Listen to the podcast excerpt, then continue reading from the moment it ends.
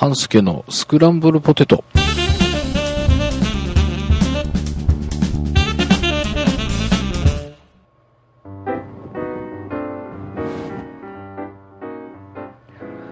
はい、えー、半助のスクランブルポテトです。えー、まただいぶ間が空いているので、その間、えー、いろいろなことがまたありまして、えー、前回は鈴鹿に行く前かなんかだったと思うんですが、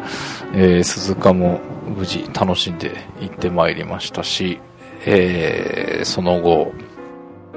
帰ってきてからですね、えー、いろいろな負の連鎖が他の番組でも何回か言っておりますが、続きまして、挙句に神さんが入院というような近況も含めて、えー、今回のポテトをお届けしたいと思います。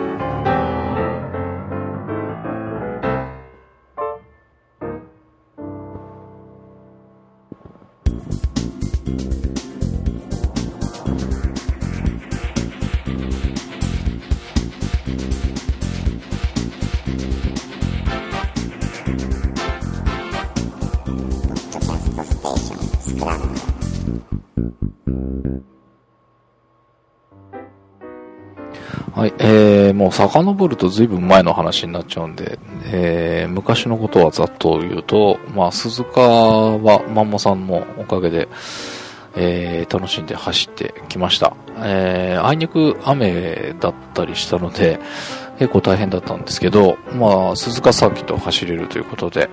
えー、結構楽しいイベントでした。また来年も行きたいなという感じがしています。えー、そこから結構下り坂状態でして えー、まあ仕事でいろいろトラブルがあったり、えー、まあ神さんが肺炎で入院するというような事態までいろいろあったんですが、まあ入院話はまたただいまか何かで、えー、ネタとして取り上げたいなと思っているんですが、まあ救急の受付で入りまして、えー、まあ救急の待合室にえ、約8時間、いるという、あの、羽目になったんですが、まあそんな感じでもうあの、結構いろいろありまして、えー、まあ救急で結構、待合室に座ってもいられないような状況の人とかいる中、結構家族で大騒ぎをしているような人たちもいたり、えー、なんかすごい状況でした。まあ、そこら辺、ただいまでも、いずれお話をしていきたいなと思っています。あと、下り坂といえばですね、今使っているのが液晶モニターなんですが、これの下半分が暗くなりまして、えー、まあ、電源ランプがチカチカと点滅をしているんですが、えー、これは何事だと思って調べてみたところ、どうもバックライトが一つ、えー、消えてしまったようでして、えー、なんか、グラデーションがかかったような感じで下が薄暗くなっております。これもちょっとショックでね、えー、ちょっとま買い替えるほどお財布に余裕もなく、えー、今そのまま使ってたりするんですが、まあ、液晶モニターだいぶ値段も安くなっているので、同じサイズでも、まあ、欲を言わなければ3万4万ぐらいで買えそうではあるんですが、えー、まあいろいろネットを調べてみると、このバックライト自体、えー、販売している業者さんもありまして、1本、えー、100何十円？いや違うな。もうちょっとだから。まあ、いずれにしても1000円しない何百円かで、えー、1本買えるみたいです。で、結構、ご自分で交換をされて、えー、ホームページとかでうまくいきましたというのが、えー、何箇所か 拝見しまして、えー、まあメーカーに頼むと、結構ユニットで交換で、まあ5万とか6万とかっていう値段も見受けられたので、まあさっきも言いましたが、欲を言わなければ3万4万ぐらいで買えるので、まあそれであればもう新しいの買わなくちゃいけないかなと思っていたところに、まあそんな、えー、DIY な、あの、DY、ん？DIY ですね。な記事を見かけたので、えー、これもちょっと挑戦してみようかなと思っていたりします。えー、まあ、最悪買い替えれば、というか買い替えらずを得ないので、えー、失敗した場合は、買い替えと。うまくいけば、まあ、1000円ぐらいで治ってしまうということで、ちょっとチャレンジをしてみようかなと思っております。これも、また、実際作業ができたら、えー、お届けしたいと思うんですが、結局それ直したりとかしている間、ちょっと仕事ができなくなってしまうので、なかなかタイミングがつかめず、えー、まあ、下が薄暗い状況ではあるんですが、なんとか仕事はできてしまったりするので、えー、そのまま使っていたりします。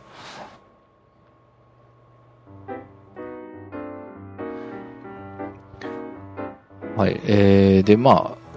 近況はちょっと下り坂状況なんであんまり話してるとどんよりしてしまうので、えー、スクランブルの方なんですが、だいぶいろいろと手を加えてきております。えー、ご覧いただいてる方でお分かりの方もいらっしゃるかと思うんですが、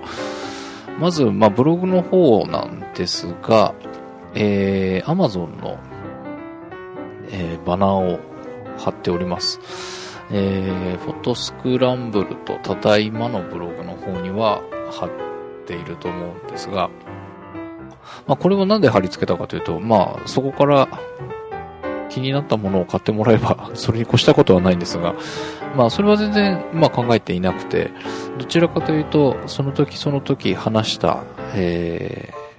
ー、ものの絵としてこう見てもらえるものがあるといいなっていうのはずっとブログを始めた頃から思っていたんですが、まあ、なかなかなんかどこからか写真を持ってきて勝手に貼ってしまうというのも問題がありますので、まあ、そういう問題なくこう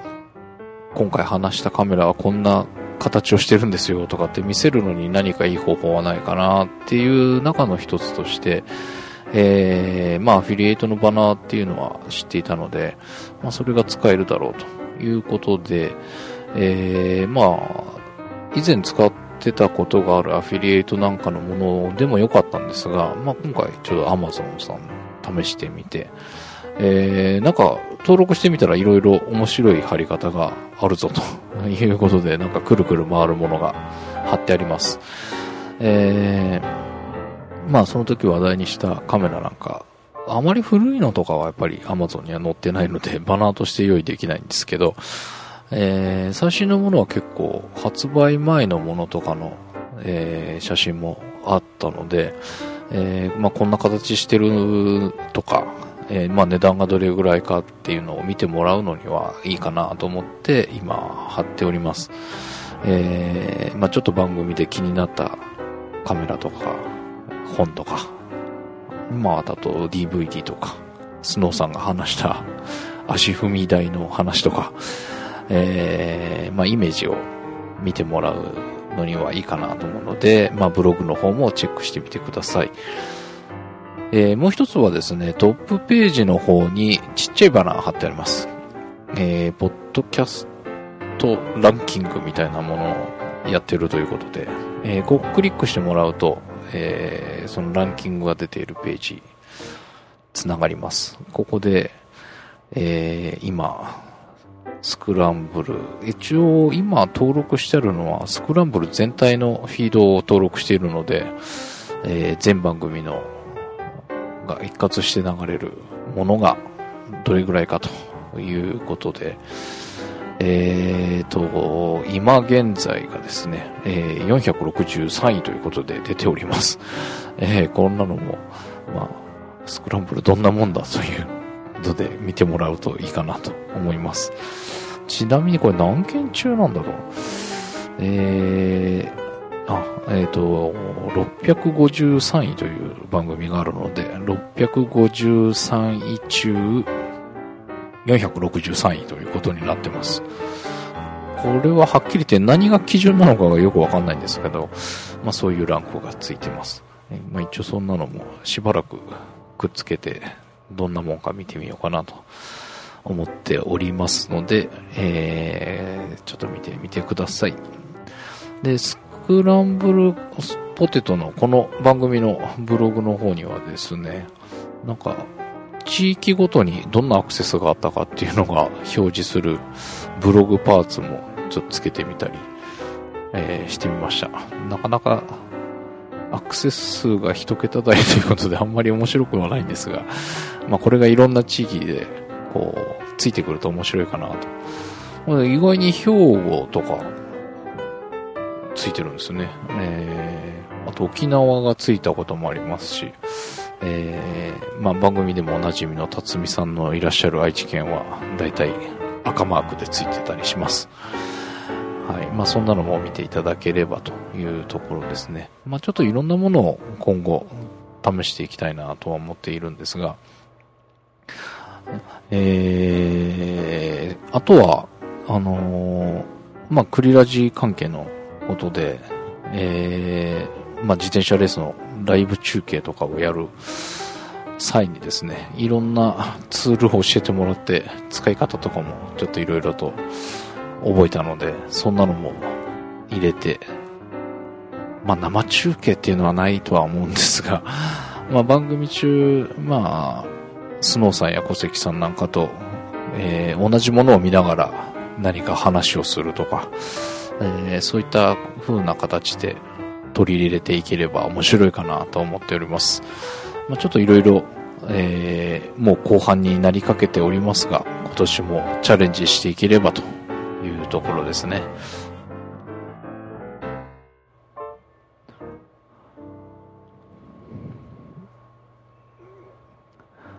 はい。で、今回は、えー、久しぶりに収録後の様子をお届けしたいと思うんですが、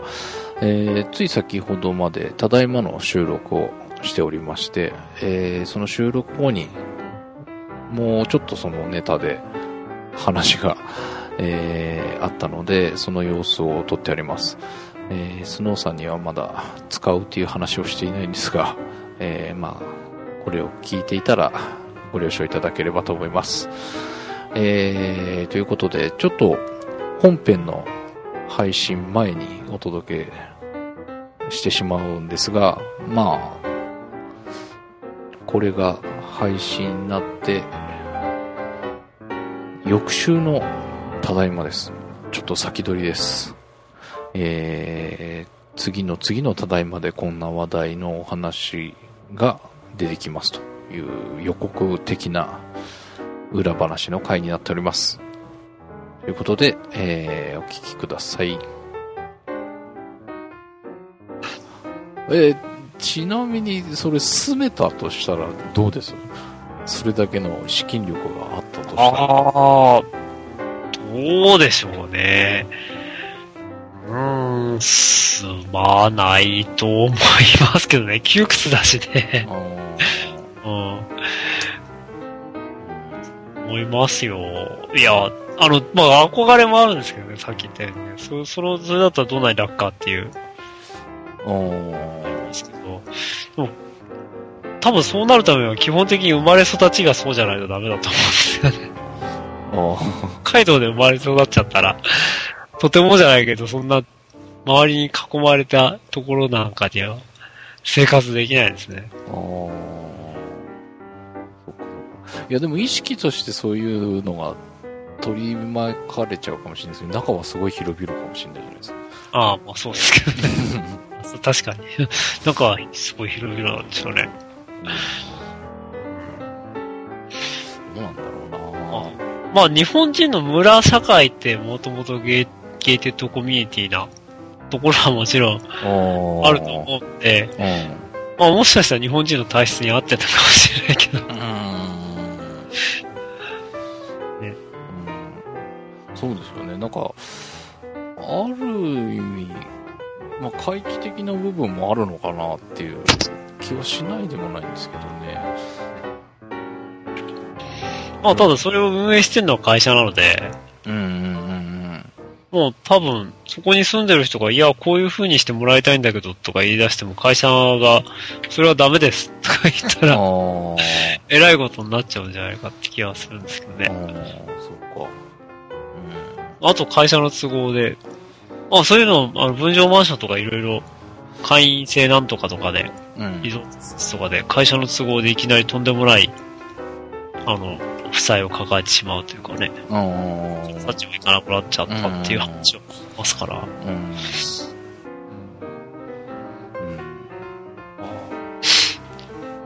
そういうこと、そういう危険もある。うん。まあそうですね。そういう管理下にあるって考えると、ちょっと気持ち悪い感じはしますね。ある日、その、その会社が潰れちゃって、うん。全然知らない、よくわかんないわかんないところの管理になっちゃって、っ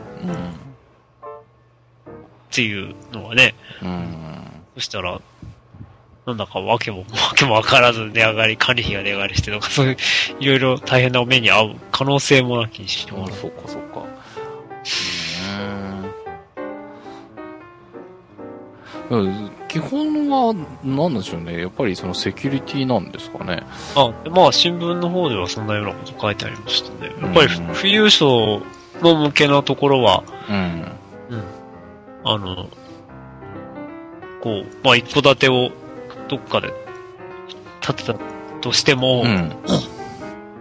そこ、周りは普通の家とかなので、うんうまあ、ん。いくら高級住宅街とは言っても、うんうん。普通に歩いて、いろんな人が自分の家の周りを通れるっていうのが怖いっていう。はあ。なるほどね。アメリカとかでそういうところに実際に住んでた人とかが、うん。やっぱり居心地いいから日本に帰ってきてもそうとか、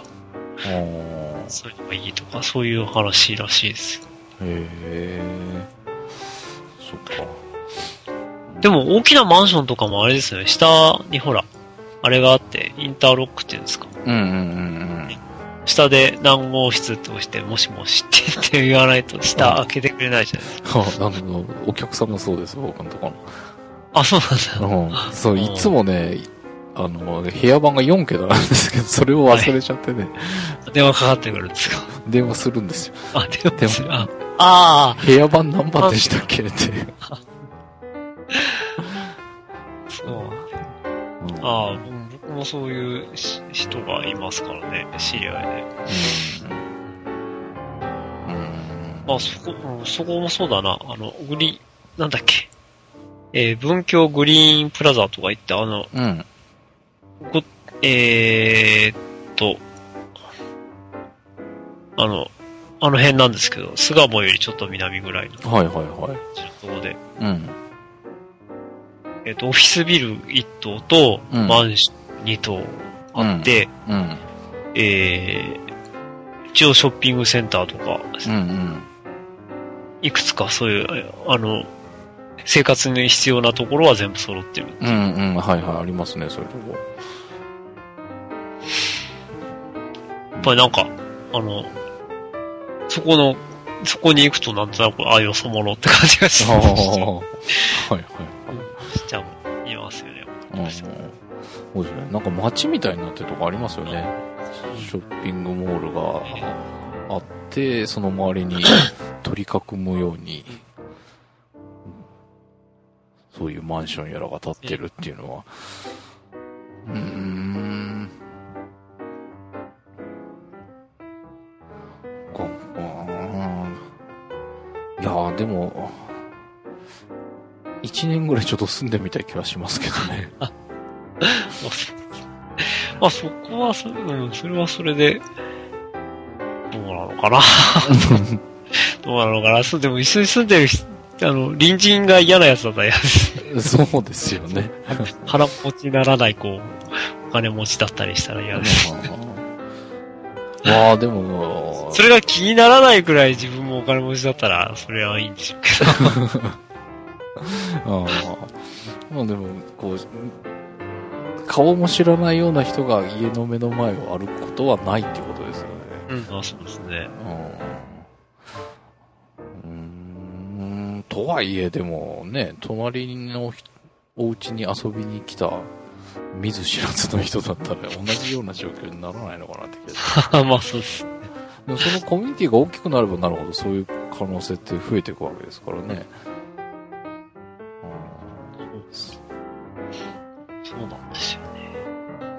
そのうちに行くまで一本道で、他の うちには目が触れないような道があるとか、あそんなになってくるのかな。あ、いや、その、東京の方はコミュニティが、そこがゲゲートで全部ぐるっとやっちゃうんで、うん、A から B に行くのに、うん、ぐるっと周りを回らなきゃいけないっていう。道を。あの、今までは真ん中通れ、通れてたんだけど。うんうん。っていう、そういう不便さというか、防災上でも、うん。があるっていう。あ、うん。いや、ただ、それが大きくなっていったときに、ええ。要は一軒一軒にゲートがあるわけじゃないでしょ。あそうですね。うん。そうすると、その中の誰かのお宅に行くのに人が入り込んでくるわけじゃないですか。ああ、まあそうですね。そう するとあんまりその、ゲートの意味っていうのは、大きくなればなるほどやっぱり意味がなくなってくるのかなって気はするんですけど。はい。うん、どうなんでしょう。いや、それ、本当あの、なんだっけ、マイノリティリポートじゃないけれども、うんうん、なんか、あらたかじめ網膜パターンしてください。はいはいはい。登録してくださいって、いついつ、あいついつ来てください、遊びに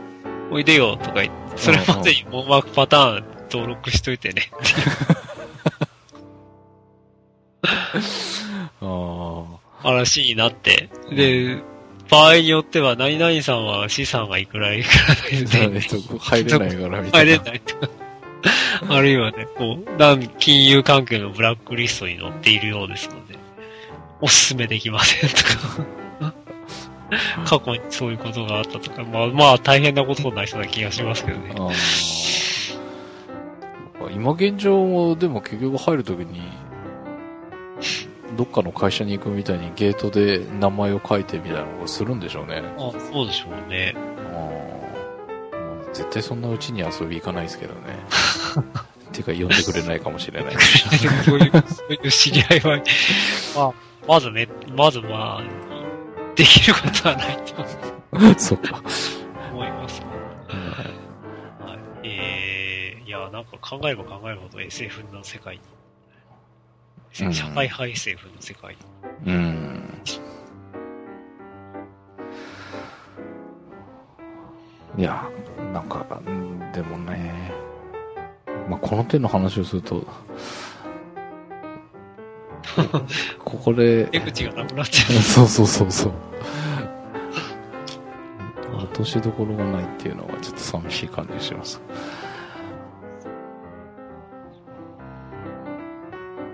はい、えー、ということで聞いていただきました。えー、まあ、再来週のただいまで、えー、その本編をお届けしますので、まあ、どんな話をしているのか、ちょっと想像してみていただくのもいいかなと思います。なんとなくわかりますかねどうでしょうえー、まあ、再来週番組を聞いていただければと思います。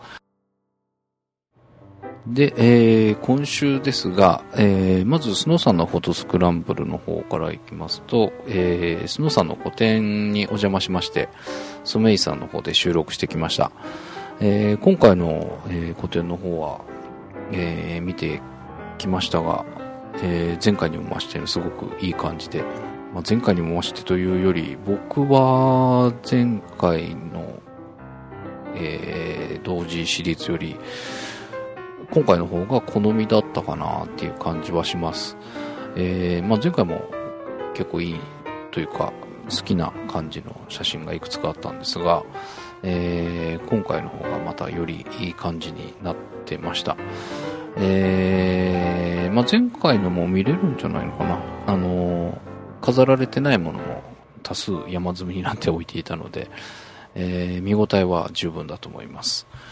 えー、ぜひお近くの方は足を運んでみてください。で、えー、ただいまですが、ただいまの方では、久しぶりにですね、えー、DVD、映画について、えー、話をしております。えー、ちょっと硬い話題が続いてたので、まあ、ちょっと息抜き的な話題を入れたいなというのもありまして、そんな話題にしてみました。えー、前にも映画の話は、えー、取り上げたことがあるんですが、まあ、定期的にこういった話題も入れていこうということで話をしております。えー、映画、まあ、音楽とかね、えー、本なんかも今後取り上げていきたいなと思っております。えー、まあ、今回は意図したわけではないんですが、たまたまお互いで最近見た映画を分けたら、洋画対邦画みたいな図になっております。えー、そこら辺も楽しみにしていただければと思います。えー、ご存知かと思いますが、フォトスクランブルは金曜日、えー、ただいまの方は土曜日の配信になっております。えー、今週、金曜日土曜日、えー、お楽しみいただければと思います。はい、えー、久しぶりに収録後トークをお届けできたポテトですが、えー、今回はこの辺にしたいと思います。えー、ということで、えー、ちょっと上向きに持っていきたい今日この頃な、えー、半助がお届けしました。では、また次回。